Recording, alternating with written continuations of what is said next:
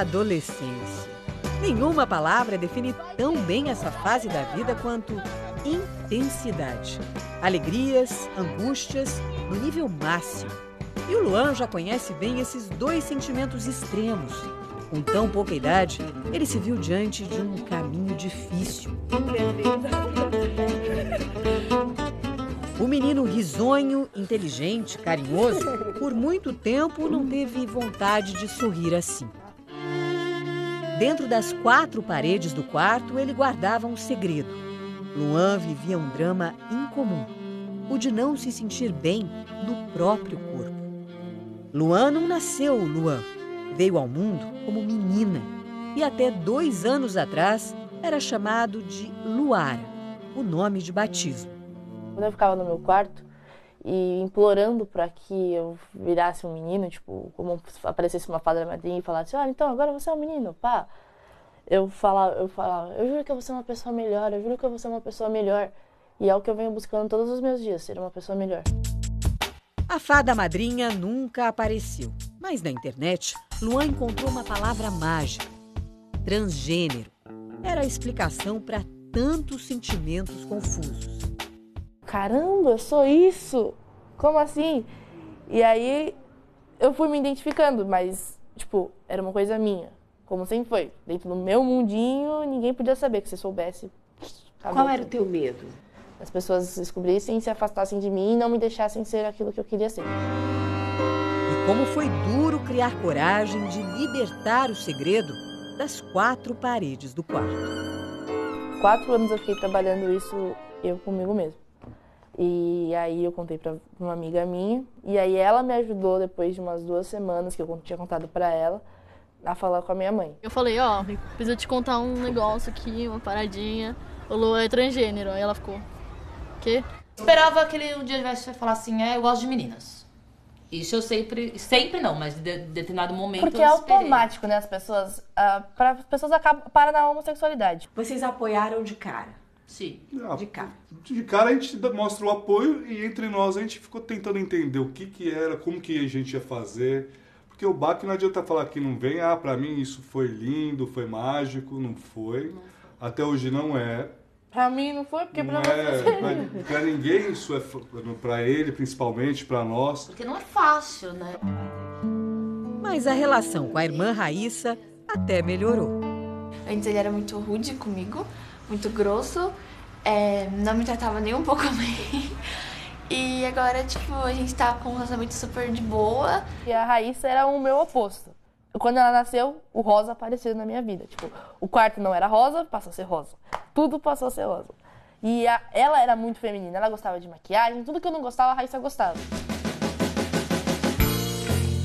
Hoje tem casa cheia, família reunida na cozinha e boas risadas em volta da mesa. A união de todos ajuda a enfrentar a nova situação. Tem dia que seu emocional fica mais abalado, aí você vai, busca força, volta, aí você vê como ele está, porque hoje ele é feliz, né? Coisa que ele muito, muito tempo não foi feliz. A bisavó admite, não é fácil entender a novidade, mas o amor fala mais alto. É lógico que essa situação ainda me dói, mas é, é, a gente tem que aceitar. Mas fala, você não tá mais bonitão assim. Não, foi lindo, filho. Era lindo, é lindo, entendeu? Encontrar apoio na família trouxe alívio e a primeira grande transformação do Luan. Luan, ele era uma pessoa agressiva. Ele era uma pessoa fechada, ele era uma pessoa tímida. Ele tinha esse, esse lado dele. É outra coisa que ele fala que não. Quantas vezes que a gente entrou no quarto ele tava fazendo o quê? Tava batendo a cabeça na parede. Em cada álbum, em cada caixa de fotos que a mãe tira das gavetas, Luan precisa encarar o passado e a identidade que ele deixou para trás.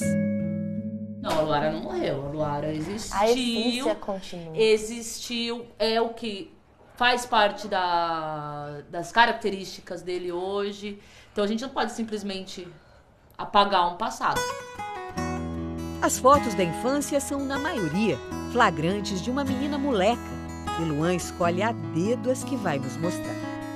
Ah, eu não gosto muito, porque eu tenho medo das pessoas, tipo, pararem naquela foto e só enxergarem aquilo, não, não me enxergarem agora. Tantos registros, mas a câmera fotográfica nunca captou a angústia de Luan ao ser obrigado a usar roupa de menino. Quando você olha para o passado e, e, e lembra dessas imposições, como é que você se sente? Eu penso que é, o quanto que eu feri, né? Que eu machuquei ele com isso. O quanto que eu tenho participação no momento em que ele ficou depressivo. Mas por, por ignorância, por falta de conhecimento. Eu não sabia eu nem, é, que isso existia. Dia após dia, a família aprende a vencer cada desafio. E foi atrás de ajuda no ambulatório de identidade de gênero e orientação sexual do Hospital das Clínicas em São Paulo. Luan teve acompanhamento de psicólogos e psiquiatras que confirmaram. Ele é um menino transgênero. Esse indivíduo que tem um intenso sofrimento e uma sensação de inadequação ao seu sexo biológico.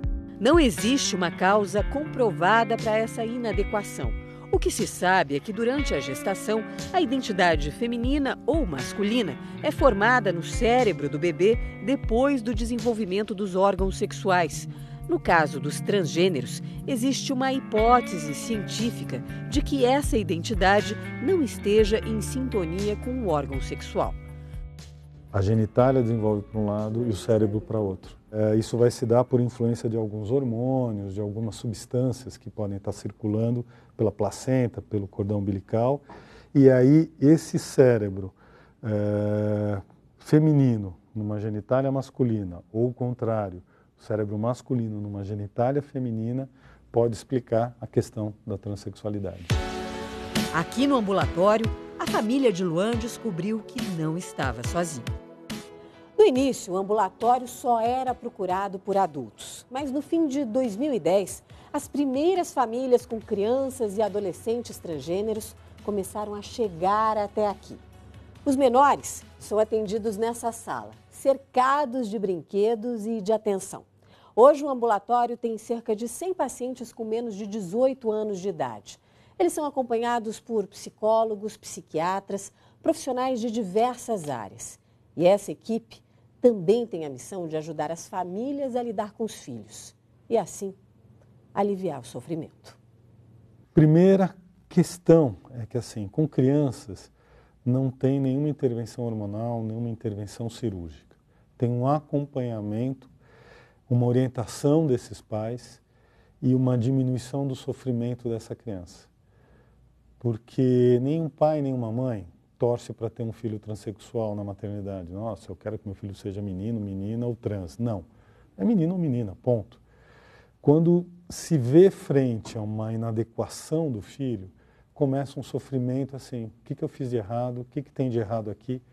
E não tem nada de errado não é uma culpa desses pais, não é que eles fizeram algo ou deixaram de fazer algo. É algo que pertence àquela própria criança. Não quero que ninguém fale, ah, que bonito, ah, que legal. Não, Porque não é legal. Respeite a pessoa que ele é e que não haja nem violência física nem verbal, apenas trate como uma pessoa normal, que é o caso. Todo mundo tem direito ao respeito. Então, eu só estou pedindo isso, respeito.